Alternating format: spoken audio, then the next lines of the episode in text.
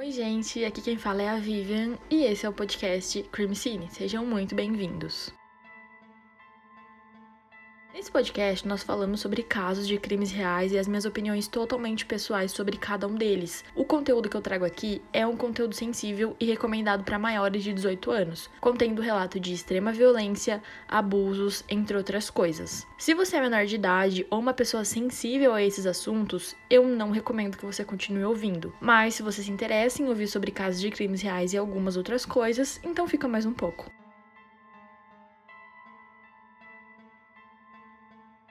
Caramba, que surpresa é essa? Mais um caso em menos de um mês. Até eu tô em choque. Mas vamos lá. Como é que vocês estão? Tá tudo bem? Eu tô muito bem. O caso de hoje é um caso antigo e conhecido, mas que me deixa com uma pulga gigante atrás da orelha, porque eu não sei o final. Eu fico agoniada com casos sem solução, que fica só rodando em teorias, algumas muito absurdas e algumas plausíveis. E o caso de hoje é um deles. Esse caso foi pedido pela minha amiga e ouvinte, a Sabrina, que inclusive já tem uma lista gigante de casos que ela quer ver por aqui. Então, eu escolhi esse para começar com a interminável lista dela. Esse caso tem muitos nomes diferentes, gente, e difíceis, e muita coisa em inglês. E assim, algumas coisas vão ficar bem estranhas na fonética da gata aqui, e eu espero que vocês entendam e eu já peço desculpas. Então, sem mais enrolação, bora pro caso de hoje. Michael Clark Rockefeller nasceu em 18 de maio de 1938 e ele é filho de Nelson Rockefeller e Mary Rockefeller. Ele foi o quinto e último filho dos seus pais. A família Rockefeller era uma importante família dos Estados Unidos, conhecido por ser uma das mais ricas e tradicionais famílias da época do país e do mundo. Além do envolvimento político, a família Rockefeller também tinha grande envolvimento no ramo do petróleo, o que explica a sua gigantesca fortuna. O pai do Michael era governador de Nova York e futuro vice-presidente dos Estados Unidos, e ele também era líder da ala liberal do Partido Republicano. Na juventude, o Michael frequentou a The Buckley School em Nova York e ele depois se formou na Phillips Exeter Academy em New Hampshire. Embora o pai do Michael esperasse que o filho mais novo ajudasse a administrar os negócios, né, e a grande fortuna da família, o Michael resolveu sair um pouco desse destino. O Michael então fez a sua graduação com cum laude pela Universidade de Harvard, com bacharel em História e Economia. Só por curiosidade, é, com laude é quando o estudante foi excepcional e ele se forma com honra. Tendo então a magna cum laude, que é com grandes honras, a summa cum laude, que é com maior das honras, e cum laude, que é com honras. O Michael sempre foi um acadêmico bem inserido na universidade e dizem que ele foi um excepcional lutador universitário. Não sei o que significa, mas dizem que ele foi. Então, depois que ele se formou, em 1960, o Michael se alista e vai servir como soldado no exército dos Estados Unidos por seis meses. E quando Michael volta do exército, ele percebe que ele não quer ficar a vida toda atrás de uma mesa, em um escritório, e ele começa a pensar o que, que ele deseja fazer da vida a partir daí. O Nelson Rockefeller, o pai do Michael, gostava muito de arte e ele era um grande colecionador. Sendo assim, ele abre então um museu de arte primitiva para expor o que ele tinha e novos registros que ele adquirisse. O pai tinha grandes obras, incluindo obras astecas, nigerianas e maias, e isso despertou uma grande curiosidade no Michael, que resolveu assumir uma posição no conselho do museu do pai. E ele começa a buscar pela sua própria arte primitiva. O Michael então conclui a sua especialização em arte primitiva em Harvard para poder ir atrás da sua paixão, que eram os documentos antropológicos, né, de tribos isoladas pelo mundo. O Michael falava que ele queria levar para Nova York e para o Museu do Pai algo que o mundo nunca tinha visto antes. Ele queria levar uma importante coleção para o museu. O Michael já tinha morado no Japão e na Venezuela por alguns meses nessa missão antropológica, né, para estudar as diferentes culturas e sociedades, mas ele queria algo mais, algo que não havia sido feito até então. Então o Michael entra em contato com o pessoal do Museu Nacional de Etnologia da Holanda. Ele investe em planos para visitar a região que, ele, que era conhecida como Nova Guiné Holandesa e hoje é conhecida como Papua Nova Guiné, que é uma grande ilha na costa da Austrália. E ele queria ir lá para estudar a cultura e coletar a arte do povo nativo de lá, que era o povo Asmati. Segundo relatos, o povo da tribo tinha artefatos muito raros que eram utilizados em grande quantidade em rituais religiosos, além de comportamentos muito particulares deles, né, que envolviam os rivais, que eram práticas sexuais e defesa de território. Então, depois de pouco tempo, o Museu Nacional de Etnologia libera o Michael para ir para essa viagem e o Rockefeller começa a organizar essa viagem para uma vila no continente oceânico, junto com um grupo de fotógrafos para poder registrar esse momento. Chegando lá na área ocupada pelos Asmati, eles percebem que o povo Asmati nunca tinham visto um homem branco até então. Por terem um contato muito limitado com o mundo exterior, eles acreditavam que o mundo fora da ilha era habitado por espíritos. E quando os brancos apareceram, eles foram vistos como seres sobrenaturais pelo povo Asmati, e isso podia ser muito perigoso. E foi então imposto algumas restrições para o melhor convívio ali entre os, explora os exploradores e o povo Asmati. Mesmo não sendo uma presença muito bem-vinda, o povo Asmat tinha curiosidade no povo branco que entrou na sua ilha. E, sem se intimidar, o antropólogo foi a fundo no ritmo do povo ali e começou a descobrir vários hábitos dos guerreiros. As guerras eram muito comuns nas tribos, com guerreiros decepando e comendo as cabeças dos inimigos depois da captura. Eles também tinham ritos homossexuais com bebidas e eles bebiam a urina comunitária ali dos outros guerreiros direto do órgão genital, ou seja, direto da fonte.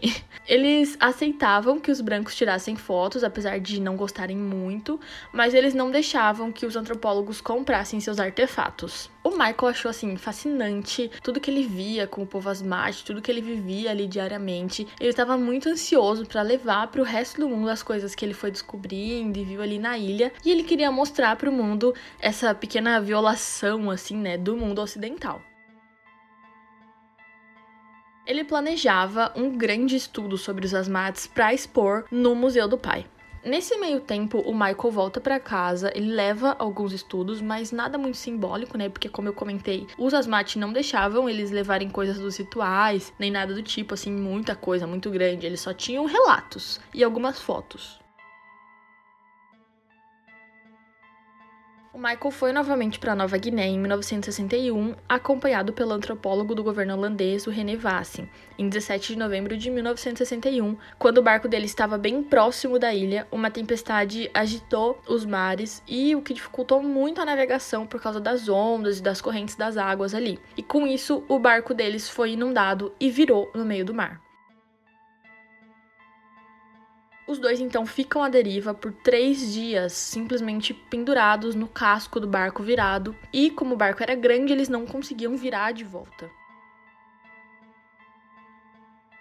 No dia 19 de novembro, o Rockefeller olha para o Vassin e fala: Acho que eu posso fazer isso. Então ele se solta do barco e tenta nadar até a costa, que estava a 19 quilômetros de distância. Um dia depois, o Vassin é resgatado, mas infelizmente o Michael Rockefeller nunca mais foi visto. As buscas pelo Rockefeller começam e a sua família, muito rica, não poupa dinheiro, né, para procurar o rapaz. Eles mandam helicópteros, aviões e até navios para vasculhar toda aquela área da ilha e do mar também à procura do filho. O próprio Nelson Rockefeller e a sua esposa voam até a Nova Guiné para ajudar na busca incessante. Depois de nove dias, o ministro do interior holandês declara que não há mais esperanças de encontrar o Michael Rockefeller vivo. Depois dessa declaração, os Rockefeller deixam a ilha e duas semanas depois o governo holandês encerra a busca por até, pelo até então corpo, né? A causa oficial da morte do Michael Rockefeller foi declarada como afogamento e eles não têm corpo para enterrar nem nada do tipo.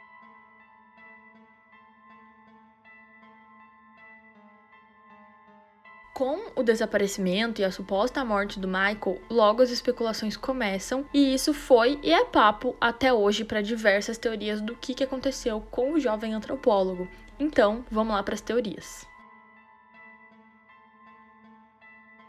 A primeira teoria é a mais plausível, assim, na minha opinião, é que o Michael morreu devido à exposição e à exaustão em alto mar, o que causou seu afogamento.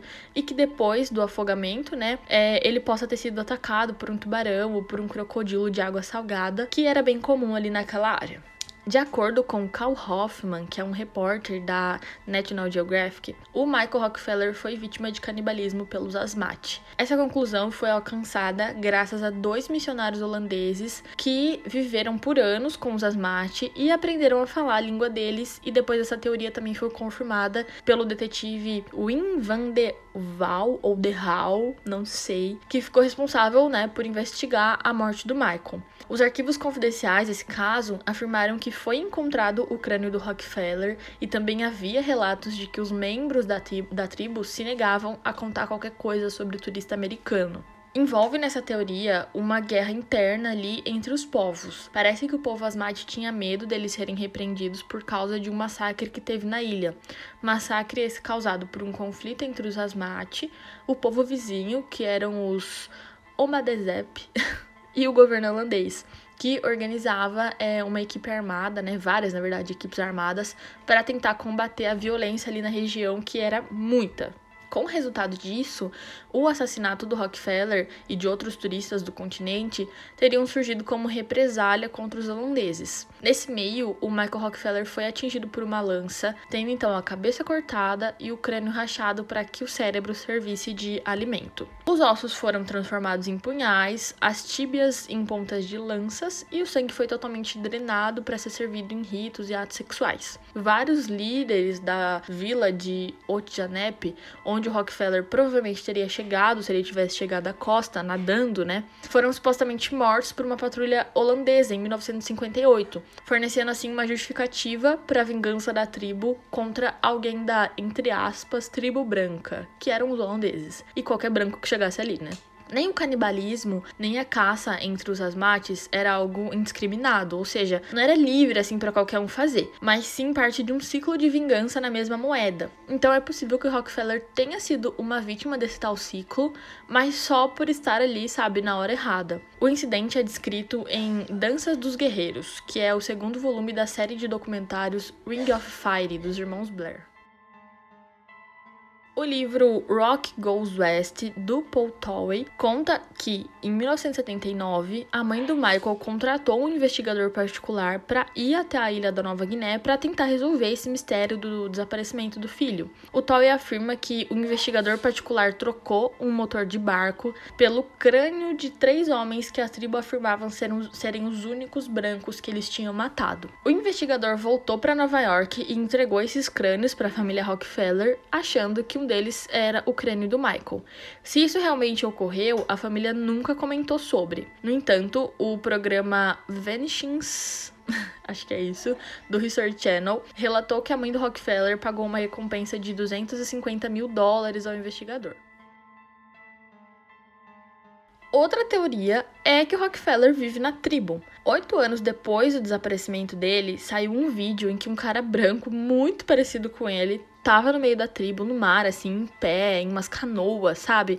É muito legal o vídeo, é meio assustador até. E eu vou deixar o vídeo para vocês no destaque do Instagram, o destaque chama Crimcine, para vocês verem o vídeo e tirarem suas conclusões. Mas esse homem tá muito assim parecido com o Rockefeller e ele tá com o rosto pintado, sem roupa, enfim. O que deixa a gente muito intrigado assim. Esse vídeo me faz acreditar que o cara só cansou da vida de rico dele e falou: "Ai, quer saber?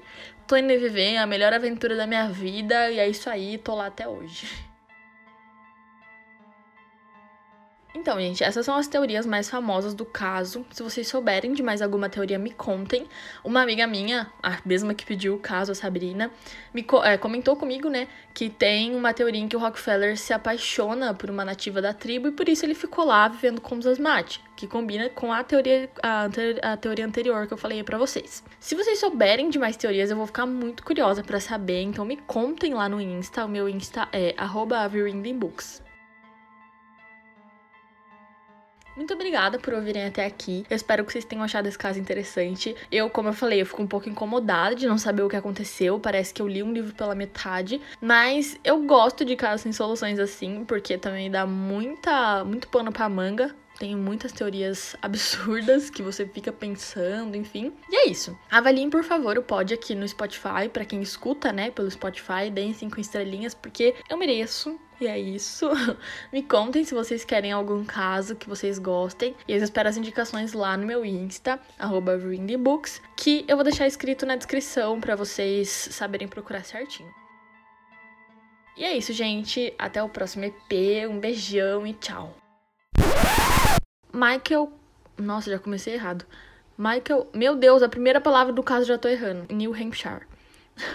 já começou a falar tudo errado. Em New Hampshire.